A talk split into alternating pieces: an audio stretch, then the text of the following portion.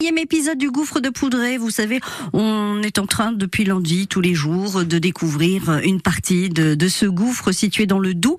Alors on l'a vu, les lampes halogènes ont été changées cette année au profit de LED, beaucoup moins gourmandes en énergie, ce qui a permis aussi de repenser entièrement l'éclairage. Un nouveau visuel que l'on doit à Joanne Poète de l'entreprise TSE basée à Abstein dans le Haut-Rhin, qui faisait, quand je l'ai rencontré, donc euh, dans ce fond de gouffre de Poudré, les tout derniers réglages. J'habite dans le territoire de Belfort.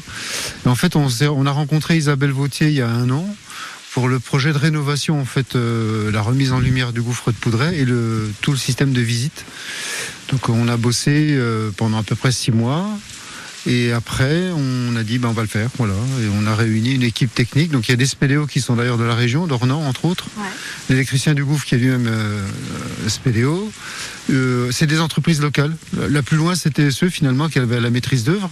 Mais euh, en local, l'électricien est de Val d'Aon, l'équipe euh, de Spéléo est de Ornans, à Carstéo. La société qui a fait l'audioguidage et le, le, balisage avec les téléphones est à Besançon, elle s'appelle Lividéo. Voilà. Alors quand vous dites c'est un an de travail, vous avez travaillé sur, euh, sur quoi exactement? Pendant six mois, c'est plutôt une étude sur plan. En fait, il faut faire des mesures dans le gouffre pour voir les distances, estimer la quantité de matériel à remonter. Ensuite, il a fallu installer à l'extérieur deux tyroliennes, une de 120 mètres qui, qui tombe à la plante de la veine et une de 95 mètres qui partait du haut vers le bas. Démonter l'ancien équipement, c'est 3,5 tonnes de matériel. Descendre le nouvel équipement, c'est-à-dire toutes les armoires électriques, les projecteurs, euh, les rouleaux de câbles, etc. Donc c'est à peu près 4 tonnes et demie de matériel. Et au total, on a 1,5 km de gaines de protection, 4 km de câbles électriques et 4 km de câbles commande.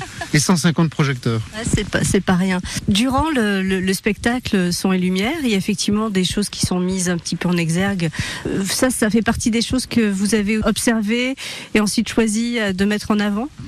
Oui, exactement. En fait, l'objectif, c'était dans la partie, on va dire, didactique de la visite, c'était de mettre en évidence les formations, les, les, formations géologiques, les concrétions, les boulements, etc.